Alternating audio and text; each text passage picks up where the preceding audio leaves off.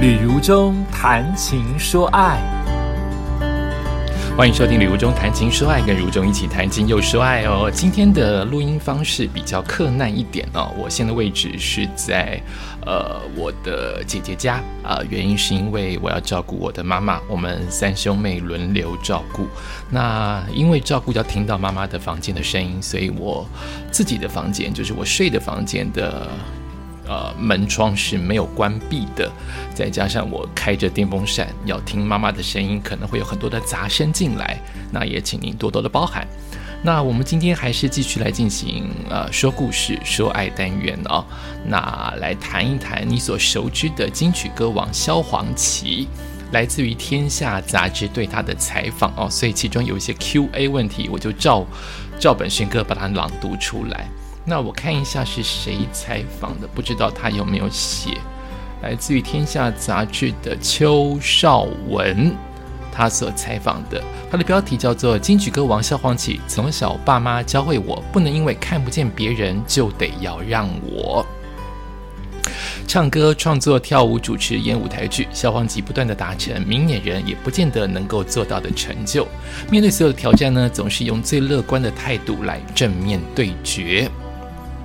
他一开口就说了，这是萧煌奇自己说的，他看不到，对不对？他跟记者说：“哎，我也有一台 Sony A 七三，和你们一样。”哎，哇！还没有正式采访之前，一个轻微到几乎没人发现的声音，开启了金曲歌王萧煌奇的话题。没有人特别提起啊，看不见的他，单从摄影机的开关声就能够辨别出采访现场的影音设备。黑色的墨镜之下，仿佛是一双能够看穿所有细节的双眼。你有听得懂吗？就是我要采访他，可能邱小姐要采访他，采访的时候可能动了一个机器的按钮，消防器就说出来说：“我有一台机器跟你们一样。”这是消防器他很厉害的地方。你可以说他的幽默感，因为我很多次跟他主持尾牙秀，他都会跟我说：“哎，荣哥，你今天穿的是蓝色的衣服，太恐太诡异了，对不对？”他怎么会猜得到呢？就可能是他的经纪人或他的呃他的呃宣传先告诉了他，他用幽默感的方式告诉大家他看得见。那也可能真的是因为。他的呃嗅觉、视觉、听觉都有不一样的变化，应该指的尤其是听觉的部分哦。比如说，他可以从极微小的声音，也许就能真的判断出来你今天穿什么，你今天用了什么样的仪器，你今天做了什么样的事情啊。所以这一开始的采访就让我们的邱小姐这个采访者印象深刻。她说呢，我有一台自己的摄影机。会去记录工作与生活有趣的片段，虽然不一定能够拍得准你是谁，但至少有声音。眼前的歌王连兴趣都与明眼人无异啊，眼袋中从未放弃对于重见光明的渴望。他说：“如果有一天我可以看得见，就能去对照这些年经历的影像和声音了。”踏入歌坛将近二十年，拿过四座的金曲奖最佳台语男歌手，三座的最佳台语专辑奖。萧煌奇用浑厚歌声唱出人生的厚度，每个音符都是生活的起伏高低。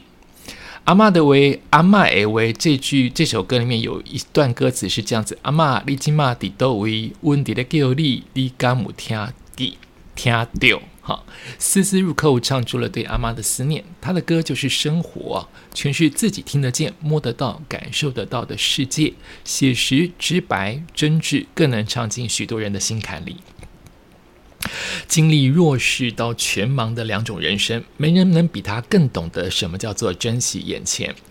因为先天性的白内障，出生睁眼所见的不是黑暗，而是一片全白。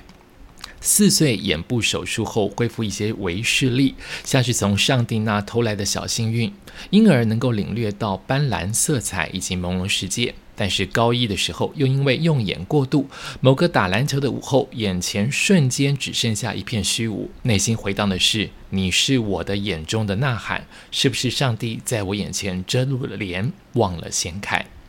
愤怒不平的情绪只能在音乐中获得了抒发，却也成了人生的重要转机。他比任何人都更珍惜现有的舞台，从来不是人生胜利组的他，熬过漫长默默无闻，甚至因为障碍被社会歧视的日子。每当想要放弃的时候，支撑他坚持下去的是对音乐的初衷以及对家人不变的爱。阿木诶，阿布诶。金瓜当中的歌词是这样子的：阿木公诶，阿木公诶，叮咛啊，在教着，一直安慰着我。一枝草就有一点路，天公无敌的看哦，快乐的人比林后人卡好养。我台语很烂，这是歌词啊，正是萧煌奇从做水泥工的妈妈身上看到的身教。不去计较，也无需比较的人生，只知道勇敢地带着儿子往前冲，解决所有的困难。而这份单纯以及傻劲，也着实的刻印在萧煌奇的身上。面对所有的挑战，都用乐观的态度去正面对决。无论是妈妈、阿妈还是姐姐，身旁的女人们，是他心中最柔软也最坚持的依靠。长期受人照顾，也让他最知晓如何用音乐展现体贴。即使面对长期缺席的爸爸，从儿时的怨怼到体谅男人背后的孤单心情，萧煌奇用音乐做家人最大的靠山。从走唱到驻唱，多年来的累积，如今要歌王唱歌几乎是无需起音，不必润嗓。访谈结束，拿起一把木吉他，便能够直接开唱，瞬间的震折全场。但他从来不自我设限，今年更在舞台剧《遇见自己》中挑大梁，演出自己的人生故事。看他又唱又演，还拿主持棒，每个看似轻松自如的角色，背后都是比别人加倍的努力。相识三十多年的好朋友视障乐手张凌峰，他印象很深刻。他说啊，萧煌奇每次上台前的功课都是做很足，对自己非常严格。曾一起参与广播金钟奖的现场表演，彩排时萧煌奇已经近乎零瑕疵，但在后台等待的时间，还是看他一直听着 MP3 在练习，生怕忘词。萧煌奇说自己的歌唱错，没人会讲什么；但是把别人的歌歌词唱错了，就不好意思了。只要还有一个人想听我唱歌，我就得继续的唱下去。从永和的驻唱时期，台下只有一位观众，到十一月底将二度登上小巨蛋举办人生剧场放映中的万人演唱会，他都以同样的心力去完成每次的演出，并用歌声带大家看得更远，走过人生的苦涩。以下是专访的精彩内容。记者问他：“你的歌曲诠释亲情，总令人动容。谈谈家人对你的影响。”他说：“我们家三个女人对我都非常重要，妈妈、阿妈跟姐姐。从小遇到困难的时候，妈妈总是第一个跳出来解决，即使她不会，也会想办法让自己会。这对我影响很大，就像我的人生一样，遇到困难，即使遇到不平等，就要想办法自己去解决。”让这些事情变成自己可以消化的。记得从国中开始学音乐，妈妈都会骑摩托车载我去工地表演。她知道我喜欢音乐，所以比我还要认真。比如说，现演现场演唱会都会有乐队的伴奏，但是我的妈妈不懂英文，不知道怎么跟乐队老师说要唱什么 key，就请姐姐来教她。最后，她把二十六个英文字母都背起来，就连学点字也是妈妈先去学，再来教我的。还有一次，妈妈带我去参加五等奖的试演会，临时报名的我们只有歌名，没有准备乐谱。由于是最后一个上台表演，妈妈就骑着摩托车四处去书店找我要唱的那首歌的乐谱。后来她抱了好几本书到现场，请工作人员帮她看有没有找对，最后我才能顺利的上台。这就是我妈妈从不放弃的个性。我们是一个很平凡的家庭，爸妈都是水泥工，但是每个人都非常乐观，不会认为因为看不见，所有人都得让你。